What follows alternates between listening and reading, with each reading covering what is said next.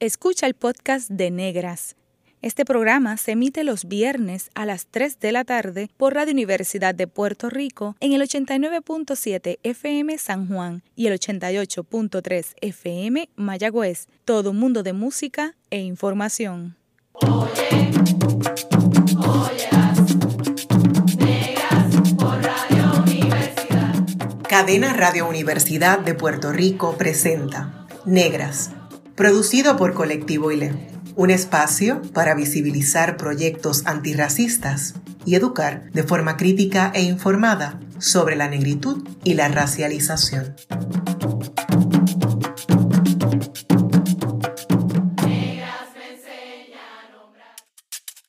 En Negras les saludan Mayra Díaz Torres y Bárbara Badía Rexach. Hoy desde Colectivo ILE vamos a conversar sobre racialización y las masacres recientes en Estados Unidos. Como saben, el pasado 25 de mayo del 2022 se cumplieron dos años del asesinato de George Floyd. Al día de hoy, el racismo antinegro a través de la brutalidad policíaca sigue cobrando vidas de personas visiblemente negras en Estados Unidos.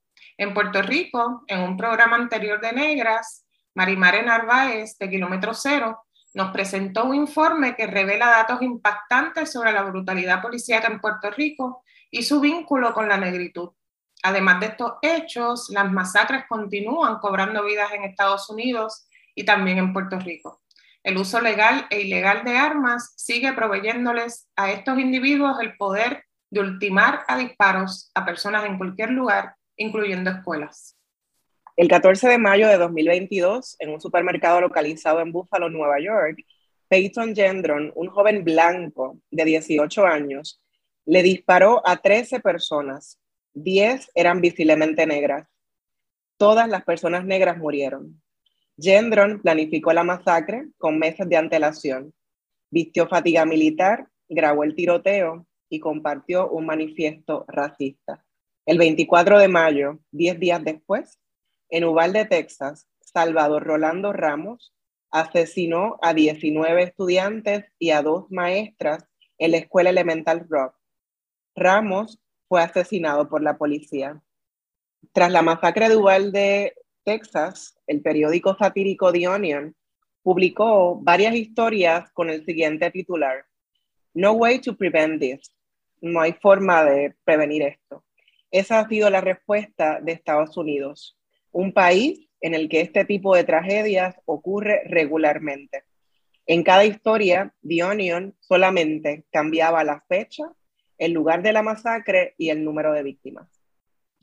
Mayra, ¿cuál fue tu reacción inicial a la noticia tanto de, Buffalo, New York, como de Uvalde, Texas?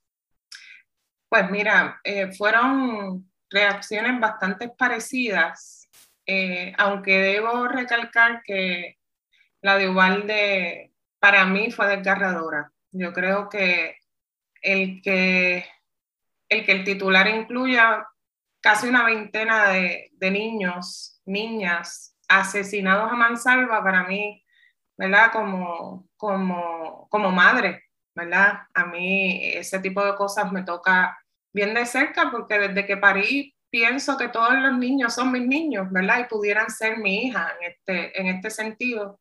Eh, y en ambas ocasiones me enteré bastante tarde, este, al no estar muy pendiente a, a las redes sociales muy a propósito, pero cuando me enteré fue, fue bien doloroso y bien indignante. Em, es, es, mucha rabia de cómo es posible que esto siga sucediendo este, y que nadie haga nada, que nadie tenga la, la madurez política de entender que hay un problema, de que hay un problema y yo creo que todas sabemos cuál es. Eh, o sea, que no es cuestión de, desconocer maneras de prevenir.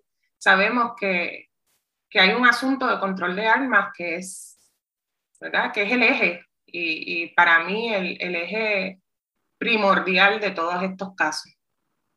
Y en el caso de, de Buffalo, New York, ¿cómo, ¿cómo te impactó esa masacre en particular? Pues mira, específicamente cuando empecé a ver que eran personas de mayor edad, eh, también me, tocó, me tocó cerca porque eran personas de mayor edad en un supermercado haciendo sus compras.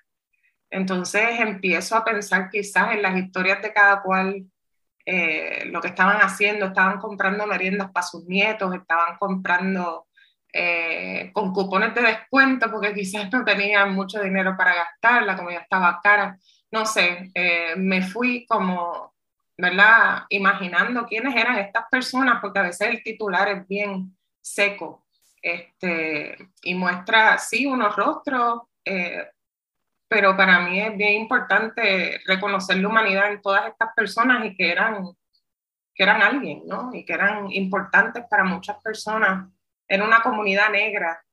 Eh, y esta persona tuvo que viajar bien lejos por mucho tiempo para llegar a esa comunidad. Así que también pienso en el perpetrador y, y, y qué pasa por la mente de una persona cuando va, ¿verdad? Decidido y dispuesto a invertir tiempo, a llegar a un lugar, eh, ¿verdad? Que ha, que ha designado como su target. Y eso es, uh, eso es bien horrible. Este, aunque lo hemos visto demasiadas veces anteriormente, todavía a mí me resulta increíble. De verdad que sí. Pues mira, en mi caso, la masacre de, de Buffalo, New York, pues inmediatamente cuando uno piensa o escucha Nueva York, eh, uno piensa en las familias, ¿verdad? Si bien es cierto que, que la, la, migración puertorriqueña se ha desplazado a otros lugares más allá de Nueva York, pero todavía yo creo que muchos puertorriqueños y puertorriqueñas tenemos familia en New York y ese es mi caso eh, personalmente. Así que inmediatamente es pensar, eh, incluso cuando hubo el incidente también reciente eh, en Brooklyn, New York, en el metro, pues también inmediatamente pensé en mi familia y amistades eh, que viven en New York. Entonces, pues pensar otra vez New York de nuevo es pensar en mi familia, buscar en las redes sociales cuál fue el último post, dónde están, si pusieron que están safe, que están a salvo. Eh, pero es vivir como con esa angustia y esa ansiedad en lo que sabes que tu familia está bien o que tus amigos están bien, empezar a pensar quién se me queda, quién no le he escrito todavía un texto o un mensaje por WhatsApp de dime que estás bien. Entonces, ver las imágenes de estas personas negras, lo mismo que, que tú planteas, el imaginar las historias, ¿no? El conocer que este era un supermercado que estaba bien aislado, que era quizás la, la comida más barata. Y es pensar también en las condiciones, ¿verdad? El genocidio que yo llamo, ¿no? El genocidio negro que, que, nos afecta día a día, ¿verdad? Que estamos sobreviviendo. Tengo que ir a más lejos para comprar comida más barata, posiblemente de peor calidad. Así que no solamente nos enferma físicamente, pero también, ¿verdad? Este, nos expone. Porque entonces, ¿cómo expuso a estas personas, 13 personas, pero bueno, a todas las que estaban allí, pero 13 que fueron víctimas de, de estos disparos, 10 de ellas personas visiblemente negras, pues es como que todo ese dolor, ¿no? De pensar, pudo haber sido yo, pudo haber sido mi amada abuela Prim, pudo haber sido mi papá, pudo haber sido eh, mi familia que vive en Estados Unidos, ¿no? Entonces eh, es como bien doloroso, como dices, no, no es la primera vez que pasa, pero igual nos sigue sorprendiendo. Y es como otra vez, pero otra vez repetir el mismo dolor. Eh, y pensar cómo este muchacho de 18 años, blanco, ¿verdad? De acuerdo a las categorías raciales que se manejan en Estados Unidos, esa es otra cosa que inmediatamente yo miro. ¿Quién fue? Para saber cuál va a ser el trato que esa persona va a recibir. Peyton está vivo. Peyton dijo, lo hice pues porque creía que esto era lo que tenía que hacer. ¿Cómo un joven de 18 años puede planificar manejar más de 200 kilómetros e ir específicamente, como tú dices, ese fue su target, un lugar donde sabía que habían personas negras. Entonces, vestirse con fatiga, saber cómo tienes acceso a estar tan preparado para salvaguardar tu vida aunque sabemos que la policía te va a cuidar dentro de este esquema. Entonces es como pensar quién es, cómo se llama, para uno vincularlo a, raza y etnicidad. Es negro, es blanco, es latino, eh, es, estadounidense, etc. Entonces, en el caso de, de Uvalde, Texas, pues también me tocó pues una fibra muy íntima porque pues yo también viví en Texas, eh, vi de cerca cómo hay eh, todo este proceso de, de, aburguesamiento, ¿verdad? Lo que en inglés se llama gentrification, eh, y ver cuánta comunidad mexicana principalmente vive en Texas em, y bajo qué condiciones viven. Y ver las diferencias de la escuela donde va el niñito o la niñita blanca tejana y la escuela donde va el niñito, la niñita blanca, eh, perdón, mexicana, ¿no? Entonces, em, no me puedo imaginar la angustia, el dolor de esos familiares de buscar esas niñitas que no aparecían. Eh, o sea, es un dolor que yo no, no, no me puedo poner en los pies de, de, esas personas, pero asumo que tiene que ser desgarrador. Y te confieso, Mayra, que recientemente tuve la oportunidad de asistir a la graduación de cuarto año de una de mis sobrinas en Florida cuando leí el librito, ¿verdad? Con los nombres de las personas eh, que graduandas, la mayoría era nombre de personas latinas. De hecho, yo le llevé a mi sobrina de Puerto Rico una bandera de Puerto Rico porque ella quería desfilar con la bandera de Puerto Rico. En la escuela no les permitieron utilizar esclavinas que tuvieran banderas ni ninguna eh, ¿verdad? O que identificara con su lugar de origen, República Dominicana, México, Puerto Rico, Cuba, etc. Estando allí en las gradas de ese estadio, yo imaginé qué pasaría si viene alguien disparando, cómo yo puedo desde aquí llegar y agarrar a mi sobrina, o sea, y, te digo, yo, uno no quiere estar pensando este tipo de cosas con tanto pesimismo, pero no nos queda de otra. Y el mirar todos estos nombres latinos, pensar en lo que ocurrió en Pulse en el 2016, que fue en contra de la comunidad gay latina, eh, pues como que mm, te confieso que no pude disfrutar la ceremonia porque estaba mirando a los alrededores y mirando fijamente a mi sobrina también. Estás ahí, tengo que brincar, o sea, y eso no es saludable, eso no es humano. Y este tipo de masacres, como hemos mencionado desde el principio del programa, son comunes en Estados Unidos. Pasan con una regularidad eh, que impresionante. Entonces, eh, es bien doloroso. Así que esas, pues, aquí te he contado. Dos de la, de la, ¿verdad? La, la visión inicial que, que, me resulta pensar en, en estos momentos y cómo lo recibí las noticias cuando las vi en las redes sociales. Esa vigilancia que, que deshumaniza ¿verdad? Porque estamos todo el tiempo eh, vigilantes, eh, en la expectativa de recibir violencia de todo tipo en cualquier momento. Eh, eso no es manera de vivir.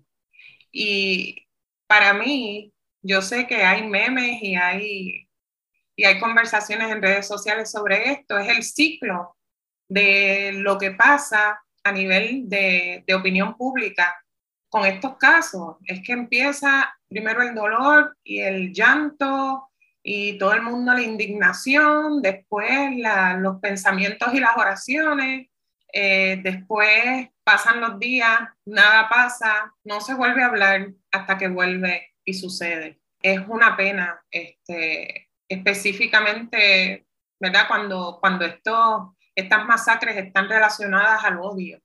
Eh, específicamente en el caso de Búfalo, el perpetrador estableció, ¿verdad? Una, un manifiesto sobre las razones detrás del ataque, que eso no lo vemos en todos los ataques, pero en este particular, eh, pues ahí sí que te destruye, te destruye el alma porque ahí, fuera de cualquier duda, eh, está la evidencia de que fue un, un, atentado, un asesinato, una masacre por motivaciones racistas. En el caso de, de la de Texas, pues vemos que es un joven latino. Eh, y yo te pregunto, Bárbara, y, y, pienso, ¿por qué esta masacre realizada por un joven latino sigue siendo igual un ejemplo de supremacía blanca? Porque es muy fácil pensar de que, espérate, esto no puede ser porque esto es un latino, ¿verdad? Esto es un crimen eh, de latino contra latino. ¿Qué piensas sobre eso? Sí, no, es, interesante porque la gente entonces como que desvirtúa el asunto y, y al Estado, ¿verdad? Y al Congreso le favorece que se diga, esto es un latino que mató a su gente. Eso no tiene nada que ver con nosotros en Estados Unidos, eso es un asunto de los latinos, ¿verdad? Y es también adscribirle a los latinos que son violentos por, violentos por naturaleza, ¿verdad? Como que eso es inherente a su condición humana, ser asesinos, matar, matarse entre ellos incluso, ¿no? Entonces, hay que, ¿verdad?, mantener la perspectiva de que Ronaldo o, Rolando, eh, Salvador Rolando Ramos, sí es latino y su, su nombre y sus apellidos lo, lo ratifican, pero está viviendo en Estados Unidos, en un lugar donde hay un sistema de supremacía blanca. Gracias a ese sistema de supremacía blanca, Rolando tuvo el acceso a adquirir armas a sus 18 años de edad. Entonces sigue siendo parte de un esquema, ¿verdad? Es como cuando dicen, no, es que la gente negra es racista con los propios negros, ¿verdad? Y hay endorracismo. Las personas negras no vivimos en otro planeta, vivimos también en un mismo sistema de, de racismo antinegro, de inequidad racial. Entonces, hemos hablado en muchísimos programas el asunto del autismo racial, etcétera. Vivimos en unas condiciones, o el sistema, ¿verdad? Cuando hablamos de racismo estructural y sistemático, nos coloca o no, en, unas posiciones, en unos roles, en unas circunstancias de inequidad y uno tiene que sobrevivir, o sea, y no es justificar la violencia, pero es que nos están poniendo bajo unas condiciones donde a lo mejor esa quizás es la, la ruta de escape, ¿verdad? Y esto no se trata de justificar, es entender los contextos. Así que a mí me parece que la masacre realizada por este joven latino, eh, que fue asesinado por la policía, es parte de, de, la supremacía blanca. No solo porque él es parte del sistema, ¿verdad? Como ciudadano que vive en Estados Unidos, aunque sea latino, eh, pero también el hecho de que haya sido asesinado, a diferencia de, de Peyton, que es un joven blanco y no fue asesinado, da cuenta de cómo es que opera la supremacía blanca y la racialización, ¿verdad? Cómo se racializan los cuerpos de acuerdo a su procedencia, a su origen, ya sea racial o en este caso étnico. Exacto. Eh, yo concurro 100% y pienso cómo la estructura racista y supremacista lleva a esa asimilación ¿verdad? Eh, estamos hablando de, un joven nacido y criado en Estados Unidos. Eh, y es doloroso y es tristísimo verlo, pero es una agenda de asimilación, ¿verdad? Como tú dices, que es, que es, parte de, ¿verdad? De, lo que hacemos y lo que vemos y los mensajes que se tienen. Eh, haciendo un poquito de hincapié en lo que hablas al, al final, de quiénes, que, que, quiénes mueren y quiénes sobreviven. Eh, no he escuchado ni un solo lugar que hable sobre la condición mental y emocional de Ramos, ¿verdad? Como que diciendo, ¿verdad? Era una persona, como dicen, un, un, un disturbed teen, ¿verdad? Porque quizás los latinos no, no tengan esa, esa libertad de poder, ¿verdad? Eh, eh, aludir a su, a su estabilidad mental, sí, hablaban de que, de que era víctima de bullying, eh, sabemos muy poco, eh, el joven no dejó ninguna carta, ¿verdad? Abundando sobre sus motivaciones para ello, pero, pero definitivamente hay diferencias ahí. Este, sí, definitivo, y, y, lo vemos también, bueno, el caso de, de Salvador es desgarrador también porque atacó a su abuela antes de ir a la escuela, o sea, son muchas cosas y uno se pregunta, primero, cumples 18 años y vas y compras armas, disparas a tu abuela y vas a una escuela elemental a disparar ahí a, todo el que se te presente en el medio. Em, pero también pienso en qué pasa por la mente, ¿no? De, este joven y, y quiénes hemos fallado, ¿no? Cómo el sistema le ha fallado, pero eh, la, la acusación inicial es al, joven, ¿verdad? este, y, cuando digo esto, no estoy, o sea, tanto Salvador como Peyton son dos jóvenes, o sea, es un sistema de nuevo que, que está afectando inclusive tanto a este joven blanco que llevó a cabo la masacre en Búfalo, como a Salvador que la llevó a cabo en Texas. Y entonces también pienso en cuando son casos en los que son personas negras, ¿verdad? Como mencionamos al principio del programa, y recordamos, ¿verdad?, el, segundo aniversario del asesinato de George Floyd, también personas negras desarmadas están siendo asesinadas por este sistema de supremacía blanca. Entonces, no es casualidad que personas negras y personas latinas, eh, o los famosos others o people of color, como es la categoría que se establece en Estados Unidos, pues están siendo asesinados por, por, la, por este sistema. Sin embargo, se salvaguarda y se protege la vida de sus ciudadanos blancos o visiblemente blancos. Eh, así que es importante, ¿verdad?, este, tener estos contextos y entender estos procesos como un sistema, ¿verdad? Y no necesariamente desde lo individual, eh, pero, pero sí también mirar, eh, y, no, es una contradicción, pero mirar lo individual de, cada uno de estos jóvenes que, que, se sientan que incluso pueden utilizar las redes sociales para manifestar lo que pueden, están pensando hacer y nadie se da cuenta o se pasa por alto, se subestima eh, como que no, eh, no, no, lo va a hacer. Y bueno, ya sabemos cuáles son los, los resultados. ¿Qué sabemos sobre estos tiroteos, Mayra? Pues mira, eh, sabemos que, que, la mayoría de los atacantes tienen una conexión con la escuela que atacan, ya sea porque van a la escuela o porque han ido a la escuela y se han graduado de la escuela. También que la mayoría de, de los autores de estos tiroteos masivos en las escuelas mueren en el ataque y que tienden a anticipar sus ataques, eh, como tú dices, dejando mensajes o videos en los que advierten sus intenciones, amigos cercanos, eh, familiares. Eh, y yo me atrevería a añadir que la mayoría de los atacantes de, esta, de las escuelas que hacen, ¿verdad? Que, que, que, llevan a cabo estas matanzas en la escuela están motivados por la ira. Este coraje desenfrenado, que, que no encuentra otra escapatoria que no sea esperar con ansias locas cumplir 18 años para comprar la pistola y descargar eh, esta ira.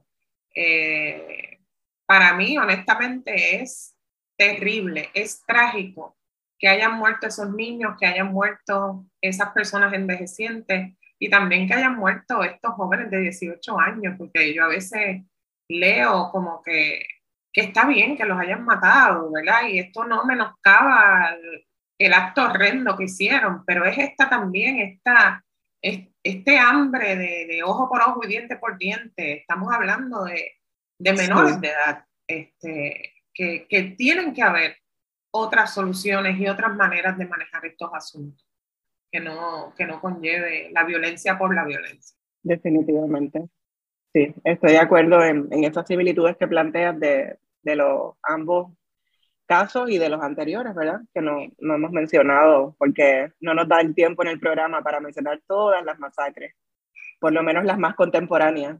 Eh, añadiría, también, añadiría también un elemento que, que estuve viendo en, en algunos artículos que estuve leyendo, la conexión entre estos tiroteos masivos y la violencia de género. Eh, muchas veces estos perpetradores eh, o matan o lastiman a sus compañeras, a sus madres, a sus abuelas, en este caso, ¿verdad? En el caso de, de, de Texas. Así que vemos cómo, cómo, esas violencias hasta cierto punto se entrelazan este, de unas maneras hasta diría yo predecibles, ¿verdad? Porque son elementos que suceden en cada ocasión. Exactamente, que, que se repiten. Y, yo creo que eh, estos eh, eventos y la insistencia por mantener ¿verdad? la aportación de armas como algo legal en Estados Unidos, inclusive para jóvenes eh, y personas que al cumplir los 18 años tienen la, la posibilidad de adquirir armas, pues nos dice la falta de voluntad de Estados Unidos para, para atender el asunto, ¿no? Como mencionaba ahorita ese titular de The Onion, ¿no? De no podemos hacer nada, básicamente cómo el país que establece leyes no puede hacer nada para evitar estas masacres. Entonces, es, a veces es como risible, ¿no? Porque es como que como no puedes asumir tu responsabilidad cuando tú les estás eh, proveyendo armas a estos jóvenes, ¿verdad? Eh, pensar también el asunto de la aportación de armas como uno que tiene que ver puramente económico también, ¿verdad? este, ¿A qué intereses favorece eh, la, la, producción de armas y la venta. Eh, sabemos también que eso es otro tema, ¿verdad? Pero como la intervención de Estados Unidos en países de América Latina, principalmente Centroamérica, eh, proveyendo armas, y luego hablamos de que El Salvador, es un tierra de nadie y que, o sea, ¿quién le provee las armas a las personas en estos países de América Latina, verdad? Eh, es Estados Unidos, ¿no? Entonces, Estados Unidos tiene una responsabilidad, no solamente, ahí sí que yo diría que Estados Unidos tiene que ver con América, ¿verdad? Porque a veces pensamos, ahí sí. América es como Estados Unidos, ¿no? América es el continente entero, pero sí Estados Unidos tiene que ver de, de muchas maneras, de múltiples maneras, con todo el continente y con los problemas que se sobreviven en toda América, incluyendo Puerto Rico como una colonia de Estados Unidos, este, un país caribeño. Así que, sin duda, estos eventos nos hablan de la falta de voluntad. Eh, de nuevo, el, pensar de que son eh, casos aislados. No estamos hablando de casos aislados. No tiene que haber una única masacre, o sea, no tiene que haber ninguna, ¿verdad? Y han habido muchas. Y no tienen que ser varias en el mismo año para decir esto es un problema recurrente. O sea, en los últimos años, ¿cuántas han habido? Y como tú bien mencionabas, Mayra, todos esos puntos que, que van conectando, ¿no? Todas esas intersecciones, el asunto racial, el asunto étnico, el asunto de la, de la violencia de género, y como mencionábamos, ¿verdad?, cómo se relacionan todos estos casos eh, y la falta de voluntad de Estados Unidos con la supremacía blanca. Porque en la mayoría de las escuelas donde ha habido este tipo de masacres, ¿cuáles son las poblaciones mayoritarias que asisten a estas escuelas? En este supermercado quiénes eran las personas que estaban ahí, ¿verdad? Personas visiblemente negras en su mayoría. Cuando hablamos de Pulse en, en Orlando, ¿quiénes estaban en esa discoteca esa noche cuando fueron asesinadas por una persona? Entonces, es importante pues mirar, ¿verdad? Este, adjudicar la responsabilidad a quien realmente la tiene, que sería el, el Congreso de Estados Unidos, el gobierno de Estados Unidos. Em, y es importante también pensar, ¿verdad?, cómo ese poder conservador en la legislatura de Estados Unidos pues ha estancado múltiples esfuerzos para reformar leyes sobre armas de fuego. Y, y, por eso un joven de 18 años compró legalmente las armas con las que mató a casi una veintena de niños, niñas y maestras. Este joven compró legalmente rifles semiautomáticos en un estado que actualmente considera que ese mismo joven armado es demasiado inmaduro para comprar una cerveza o para acceder a servicios de salud sexual y reproductiva. Entonces, ¿cómo puedes tener un arma, pero no puedes recibir servicios de salud y educación en salud?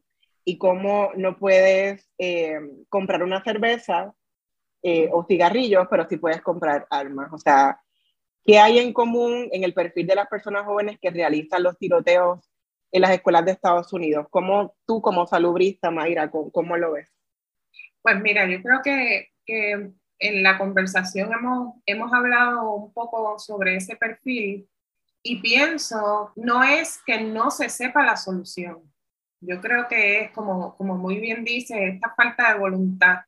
Eh, los, los, los, tiroteos en masa son una, un problema de salud pública en Estados Unidos.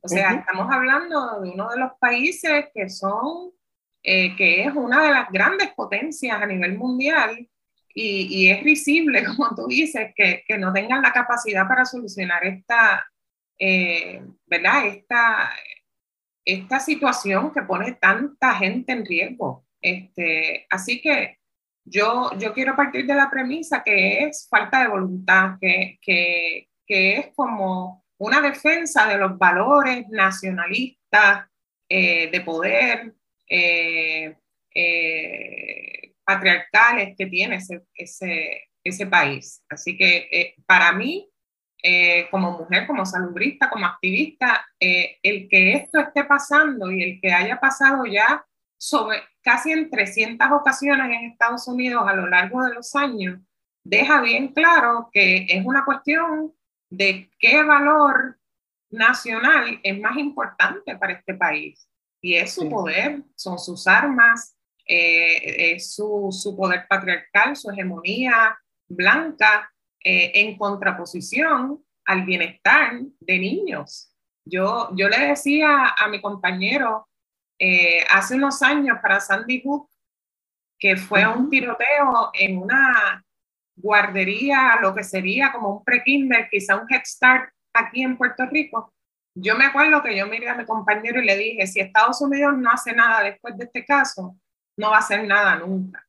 O sea, porque estamos hablando de, niños de dos años, tres años, cuatro años que fueron asesinados. Así que si, si esto no apela, ¿verdad? A la, a la bondad y a la humanidad de esta nación, no va a haber nada que lo apele.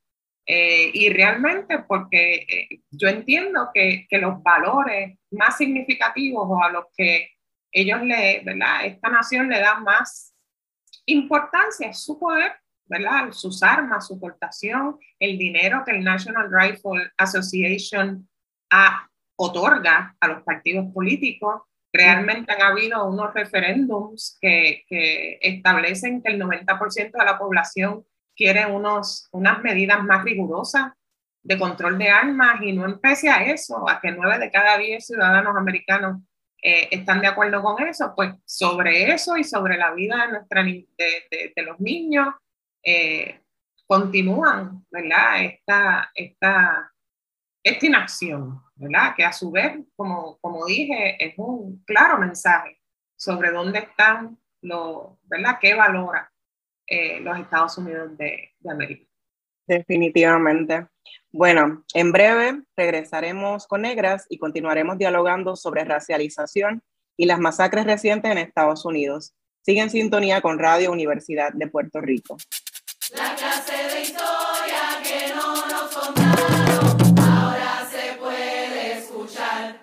Está escuchando el podcast de Negras. Este programa se emite los viernes a las 3 de la tarde por Radio Universidad de Puerto Rico en el 89.7 FM San Juan y el 88.3 FM Mayagüez. Todo mundo de música e información. Usted está escuchando Negras inspiradas en las grandezas de nuestras ancestras. Le saluda Mayra Díaz Torres y su servidora Bárbara Abadía Resache. Hoy conversamos sobre racialización y las masacres recientes en Estados Unidos. Mayra, ¿cómo crees que se pudo haber evitado esta tragedia o, ambas, ¿verdad? De las que hemos destacado, tanto la de Buffalo, New York, como la de Uvalde, Texas. Pues mira, Bárbara, yo, como estábamos hablando al cierre del primer segmento, yo creo que la voluntad, yo creo que la voluntad y el anteponer la vida al poder. Y yo creo que eso hubiese quizás no, no resuelto la problemática de por sí, pero sí abierto, hubiese abierto la puerta a posibilidades de que organizaciones comunitarias, eh, de que organizaciones juveniles, eh, es importante reconocer el movimiento juvenil que desató eh, la masacre en Parkland, este, un montón de, personas jóvenes lideraron voces y acciones específicas para prevenir la violencia relacionada a, las armas. Así que eh, para mí, como te dije hace un rato, desde un inicio, yo, yo pienso que ya para Sandy Hook era muy tarde, pero incluso Sandy Hook, donde murieron niños de dos, tres, cuatro años, o sea, qué tragedia más grande que esa. Faltó voluntad y faltó reorganizar las prioridades de ese país de, una manera más, más humanizada. Este, sabemos que hay unos poderes que, que están percolando en estas decisiones y pues, eh, aunque han habido intentos, pues el, el, el poder ha podido más que la voluntad eh, de defender y de, y de asegurar la vida digna de la gente no es casualidad, ¿verdad?, que, que, sigan sucediendo con tanta frecuencia, porque pues es un recordatorio de, de lo conservador, de lo, de lo nacional, del nacionalismo de este país que se traga todo lo demás. Eh, y su relación muy significativa y sentimental con las armas, cómo defienden esta segunda enmienda como, como lo más importante, ¿verdad? Como lo crucial, yéndose sobre la vida y el bienestar de las poblaciones. Y yo creo que, que si vemos estas tragedias en un contexto, en el contexto actual de Estados Unidos, pues mira, estamos hablando de que es un riesgo inmenso, de que es un caldo de cultivo, eh, que tú le sumas el odio, el racismo, la desigualdad, la falta de oportunidades, lo metes todo en este, ¿verdad? En este caldo de cultivo y también tienes armas a tu disposición eh, que un joven de 18 años puede entrar a un lugar, comprar dos rifles de asalto y casi 400 municiones y nadie le pregunta nada. Pues ahí, lamentablemente, es bien probable que continúen ocurriendo si no, ¿verdad? Si no se ve una voluntad y una responsabilidad real con la gente que habita ese país. Sí, definitivamente estoy de acuerdo contigo de que falta voluntad y de nuevo, cómo el poder radica en unos pocos, eh, pero es un poder, ¿verdad? Máximo, ¿no? Como una potencia, ¿no? Esa, esa idea de, de, lo, de la potencia, ¿no? De, de que aquí estamos para, para, defender al mundo, básicamente, ¿verdad? Con su milicia y todo lo demás. Eh, y esa noción, ¿verdad? De, estar armados hasta los dientes, como dice la gente por ahí en la calle, eh, es como la única explicación, ¿verdad? O sea, cuánta inseguridad puede haber en, en, en un país o cuánta inseguridad puede, pueden pensar o cuánta vulnerabilidad pueden, ¿verdad? Pensar que tienen sus ciudadanos para promover que estén armados. O sea, ¿por qué eh, Estados Unidos no puede garantizar una vida digna? Eh, no estamos hablando de una utopía, pero ¿por qué la promoción constante de la aportación de armas para personas tan jóvenes, verdad? Eh, como tú dices, ¿no? Como este muchacho va y compra esta arma, cuántas municiones, no va a matar pajaritos ni a cazar nada en el bosque, o sea, eh, y, no hay una investigación, ¿verdad? Para, para prevenir. Entonces yo creo que cómo se podría haber evitado la tragedia con políticas que regulen entonces, eh, yo personalmente estoy de acuerdo, en desacuerdo con la aportación de armas, pero ya que existe, ¿verdad? Que eso yo no lo puedo controlar, Bárbara desde aquí no puede controlar eso, eh, pues que hayan unas políticas para regularizar, eh, no solamente la edad, o sea, hay que mirar también, el, eh, es como pasa en Puerto Rico, que se ha hablado en otros momentos con la brutalidad policíaca, eh, y recientemente en uno de los programas tuvimos una psicóloga que nos, eh, forense que nos hablaba también de los policías. Los policías no se les hace eh, o no está tan persistente, ¿verdad?, a ocultar su salud emocional. Sin embargo, están armados. Uh -huh. Y a lo mejor no están matando a la gente en la calle, pero están matando a sus compañeras consensuales, ¿verdad? Están matando a, su, a la persona que duerme a su lado o a su ex compañera. Entonces, Exacto. la importancia de, de, de mirar, ¿verdad? Como tú mencionabas, estos jóvenes evidentemente no tienen, una, no tienen salud mental. ¿Por qué no? ¿En qué hemos fallado? Entonces yo creo que ir mirando también, normalizar la importancia de la salud mental. Si te duele una muela, vas al dentista. Si tienes unos asuntos que no sabes cómo manejar, tienes que buscar también ayuda profesional y esto hay que normalizarlo y no debería ser tan inaccesible también los servicios de salud mental. Y, y vinculados, ¿verdad? A toda esta tragedia, Recientemente en un canal de televisión local aquí en Puerto Rico se le hizo una pregunta a la audiencia de si los maestros y maestras en Puerto Rico deben estar armados y armadas para evitar este tipo de tragedias. Entonces, mi pregunta mientras escuchaba eh, esa eh, conversación con este líder que favorece la aportación de armas en Puerto Rico, pues me preguntaba primero lo absurdo de, de pensar que los maestros y maestras deben estar armados es, además, eh, armar a maestros y, y, demás personal escolar resolvería el problema. ¿Acaso se les responsabiliza por estas tragedias? O sea, estas maestras que fueron asesinadas en Uvalde, Texas, son responsables de esos 19 personas que fueron niños y niñas que fueron asesinados. No, de nuevo, ¿no? O culpamos al jovencito blanco, él no está bien de sus facultades mentales y lo protegemos, o asesinamos al jovencito negro o al latino, o la culpa la tienen las maestras y el personal escolar. Entonces, de nuevo, ¿no? ¿Quiénes tienen la responsabilidad? Y, y, otra pregunta, ¿no? ¿Qué rol debe asumir el Congreso de los Estados Unidos, el Estado, la policía? Si ya estás concediendo la posibilidad de que las personas eh, tengan armas, tienes una responsabilidad de regular entonces el uso de esas armas desde múltiples formas, ¿no?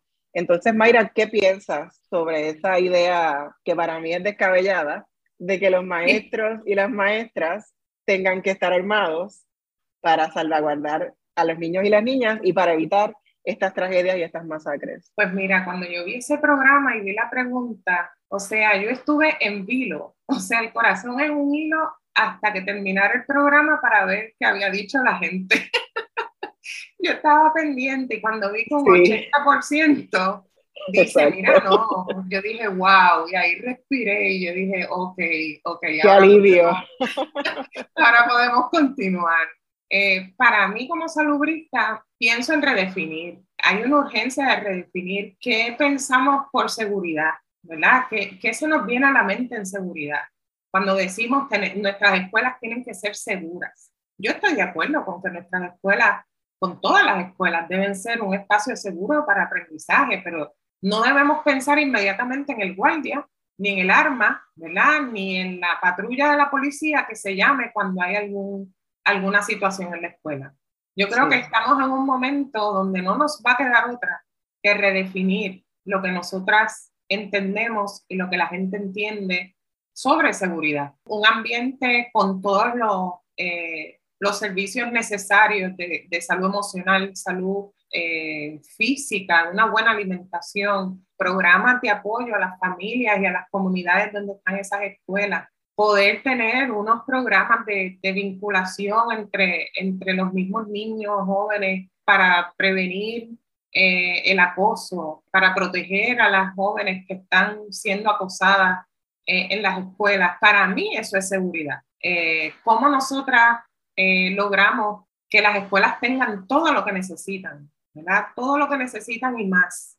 Y yo apuesto a que si en algún momento logramos redefinir el asunto de la seguridad y lo vemos como algo que nada tiene que ver con armas y con policía y con vigilancia y con cámaras de seguridad, eh, vamos a empezar a, a, mirar el problema desde un ángulo eh, mucho más proactivo y yo creo que mucho más efectivo. Estaba leyendo sobre una iniciativa en Denver que era un, un proyecto piloto que establecieron donde los casos donde habían incidentes eh, que se pudieran relacionar a violencia, a salud emocional, pues en vez de despachar policías, despachaban profesionales de la conducta.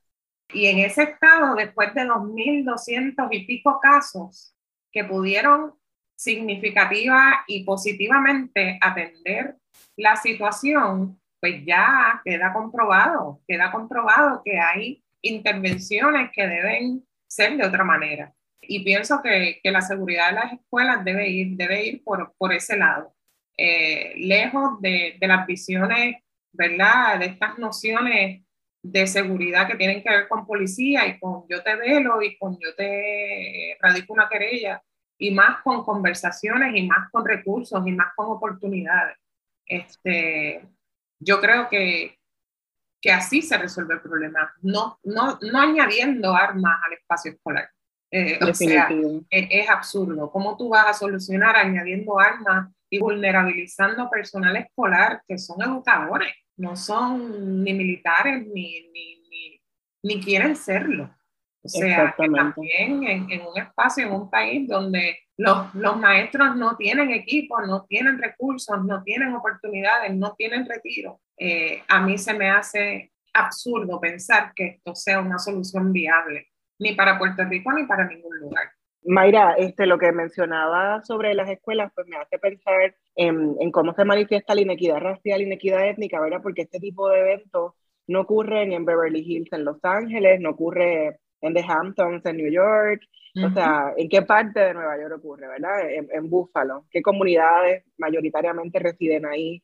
Eh, o no, no ocurre en algunos sectores de Texas donde sabemos que hay mucha riqueza, ¿verdad? Ocurre en una escuela mayoritariamente latina, de personas mexicanas, etcétera, ¿no? Entonces vemos también que en el caso de Puerto Rico no vemos una patrulla frente a una escuela en Guaynabo, pero sí podemos ver una patrulla frente a una escuela en Río Piedras o en Loíza, ¿verdad? Entonces ahí vemos estas diferencias eh, que vinculamos, ¿verdad?, al, racismo antinegro y a los procesos de racialización, eh, cómo se criminalizan los cuerpos, las cuerpos de, de niños y de niñas, inclusive infantes que han tenido que pasar por procesos judiciales, aún desconociendo, ¿verdad?, por, por, por su ignorancia, por, por su corta edad, pero cómo, entonces me hace pensar en lo que estábamos hablando de armar a los maestros, qué peligro también, en qué peligro van a estar niños y niñas negros, negras, dominicanos, haitianos, porque el maestro va a estar armado no solamente para, su, y lo digo entre comillas, supuestamente protegerte la tragedia de la masacre. Si un niño tiene una conducta que el maestro no puede atender, eh, tiene un arma que puede decir, me, me fue defensa propia. Entonces, estamos también poniendo otra situación adicional que a quién va a afectar directamente a las comunidades racializadas como no blancas, criminalizadas, vulnerabilizadas. Entonces, es importante, ¿verdad? que esta pregunta que se hacía en el canal de televisión en Puerto Rico, la miremos, ¿verdad?, con, con detenimiento, porque si bien en Puerto Rico no ocurre necesariamente eh, este tipo de masacres de la misma forma que la estamos viendo en Estados Unidos. Eh, en el caso de Puerto Rico, pues está más vinculada a la cuestión del narcotráfico y es entre bandos, ¿no? Que se disparan. Y si usted pasó por ahí, pues lamentablemente, pues tuvo mala suerte, estaba en el lugar equivocado, a la hora equivocada, ¿verdad? En el momento equivocado. Eh, a diferencia de lo que estamos viendo en Estados Unidos, que son jóvenes que ya están pensando en voy a ir a, a matar a, a, un lugar, tengo 18 años, puedo comprar armas.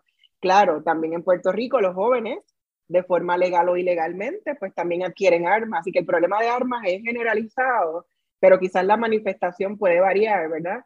Eh, en Puerto Rico, pues estamos viendo un asunto de, de, criminalidad este, mucho más, claro, si lo pensamos em, a nivel per cápita, ¿verdad? Porque no es que en Estados Unidos esto no ocurra. Eh, pero hay que mirar también los contextos eh, sociopolíticos y demográficos em, y, raciales y étnicos, tanto de Puerto Rico como de Estados Unidos.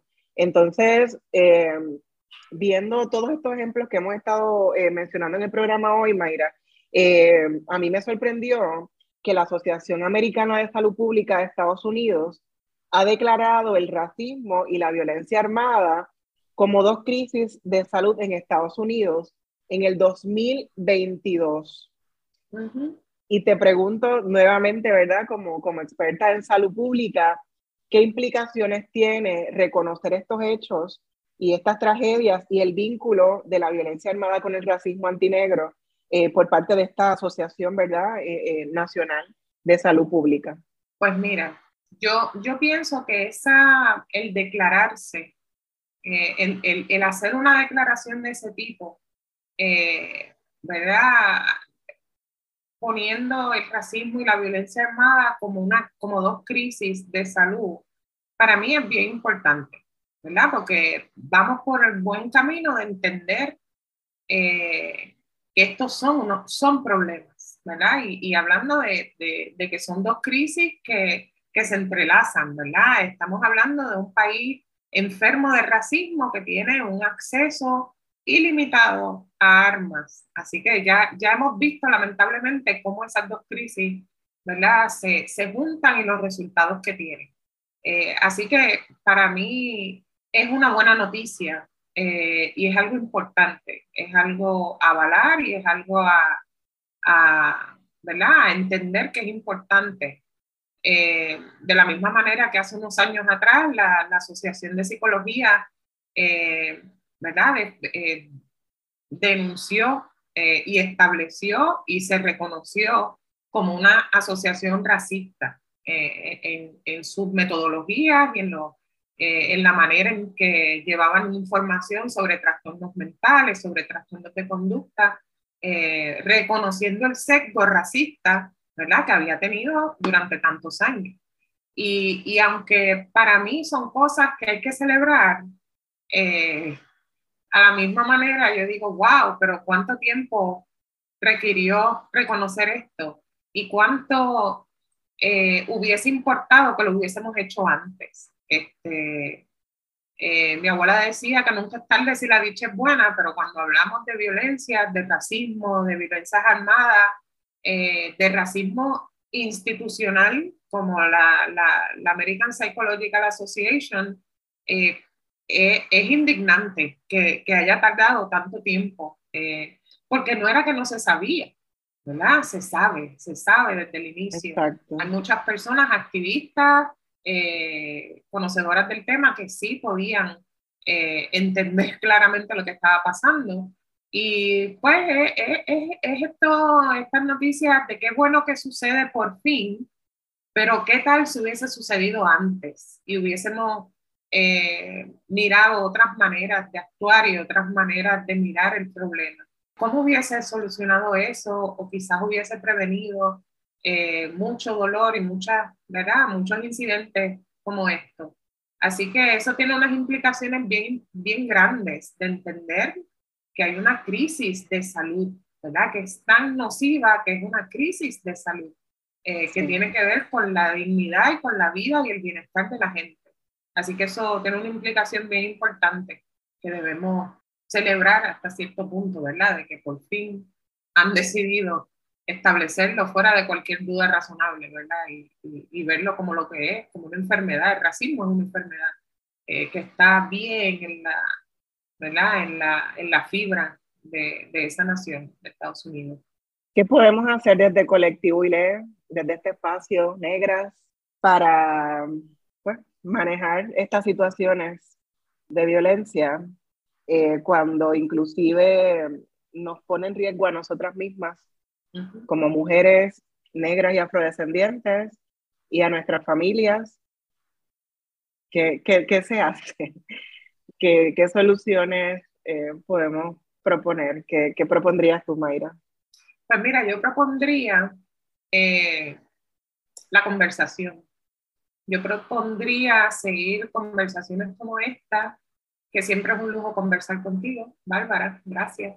Que hayan, ¿verdad? Esas acciones específicas. Eh, nosotras apostamos mucho al diálogo, eh, apostamos mucho a la, a la, al compartir saberes eh, y, y, entiendo que la conversación es sumamente importante y problematizar las cosas y resignificar las cosas, como dije hace un tiempo, hace, hace unos minutos, eh, cuán importante y necesario se hace tener conversaciones sobre seguridad en nuestras comunidades, en nuestros hogares, en nuestras escuelas, en nuestros espacios de trabajo, este, y, y trascender esos significados que, que, tengan que ver con, con, el elemento policial y el elemento de pistolas y, y el juego de pillo y policía sino trascender y, ver otras maneras de atender estas situaciones. Yo creo que la educación es sumamente importante eh, y las herramientas que puedan generar esas discusiones, ¿verdad? ¿Cómo se traduce eso en herramientas para cuidadores, para maestros, para maestras, eh, para trabajadores eh, de las escuelas, para trabajadores de la conducta? Yo creo que, que reconocer las inequidades como eje central para, para asegurar seguridad, ¿verdad? Porque todas las personas necesitamos vivir en espacios seguros, independientemente vivamos en Dorado o vivamos en, en el barrio en Gandul, en Santurce. O sea, merecemos... La barriada Morales de Caguas. La barriada Morales de Caguas, que lleva intervenida policialmente hace semanas y ya de eso no se habla, ¿verdad? Ahí hay una escuela, una escuela extraordinaria con una directora extraordinaria pero está bajo, ¿verdad? La vigilancia constante de policía, de armas, eh, del Estado, ¿verdad? Del Estado patriarcal policiaco. Eh, ¿Qué efecto va a tener todo esto en el imaginario de esas, de esas mentecitas jóvenes? Eh, yo, yo quisiera que, que, poco, pero ¿verdad? No, no podemos ser tan ingenuos. Hay visiones que se quedan, ¿verdad? y, y ningún niño merece estar en un salón de clase y mira por la ventana y vea un guardia con un rifle inmenso eh, amenazando a la comunidad y una comunidad amenazada, una comunidad con miedo. Así que yo diría conversar, desarrollar herramientas y nuevas maneras de significar ¿verdad? los elementos sociales, un elemento social tan importante como la seguridad, eh, y trascender, trascender lo que lo que conocemos, eh, porque no ha dado efecto, ¿verdad? Más policías y la mano dura nos ha traído hasta hoy y yo no pienso que estamos mejor. Y, y lo que hemos mejorado no ha sido por la mano dura ni por los policías ni por el Estado vigilante, ha sido porque organizaciones como la nuestra han metido mano, ¿verdad? Y ha, ¿verdad? ha trabajado de una manera humanizada y digna con las comunidades definitivamente. Y yo pienso que el trabajo de colectividad, nosotras somos dos nada más aquí ahora, hay toda una tribu de compañeras, ¿verdad?, de nuestra eh, afrosororidad que están trabajando diariamente eh, ofreciendo talleres y hablando de estos temas en distintos espacios en Puerto Rico y, de forma internacional también, gracias a la virtualidad. Y, yo me pregunto, en vez de regalarles a los jóvenes armas, ¿por qué no les regalamos la posibilidad de que puedan recibir eh, salud eh, emocional, ¿verdad? Servicios, eh, terapeutas, etcétera. que no sea algo inaccesible porque no tengan un plan médico, etcétera. Entonces, como dicen, no cambiar la retórica, cambiar las prácticas que nos han llevado al día de hoy a, sobrevivir tanta violencia y a, tener duelos anticipados y a, y a sufrir, ¿verdad? Por, por, nuestras vidas y por las vidas de, de nuestra gente. Y quería mencionar, para finalizar este programa, en este mes de junio, mes de orgullo, se conmemoran seis años de la masacre de Pulse, ocurrida el 12 de junio de 2016 en Orlando, Florida. Todavía en Puerto Rico y en Estados Unidos, las comunidades latinas que pertenecen, ¿verdad?, a, la comunidad LGBT cuya plus siguen estando en vulnerabilidad y con sus vidas amenazadas por la homofobia, por la lesbofobia, por la transfobia, ¿verdad?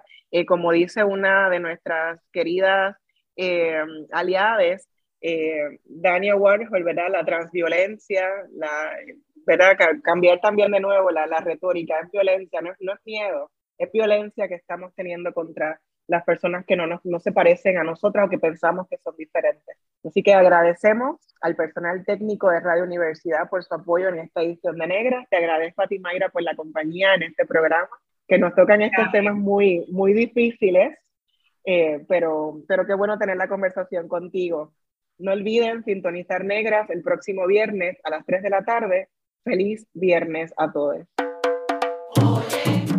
Cadena Radio Universidad de Puerto Rico y Colectivo ILE presentaron Negras, asumiendo nuestro justo rol como forjadoras de cambio. Acaba de escuchar el podcast de Negras. Le invitamos a que nos sintonice los viernes a las 3 de la tarde por Radio Universidad de Puerto Rico en el 89.7 FM San Juan y el 88.3 FM Mayagüez. Todo un mundo de música e información.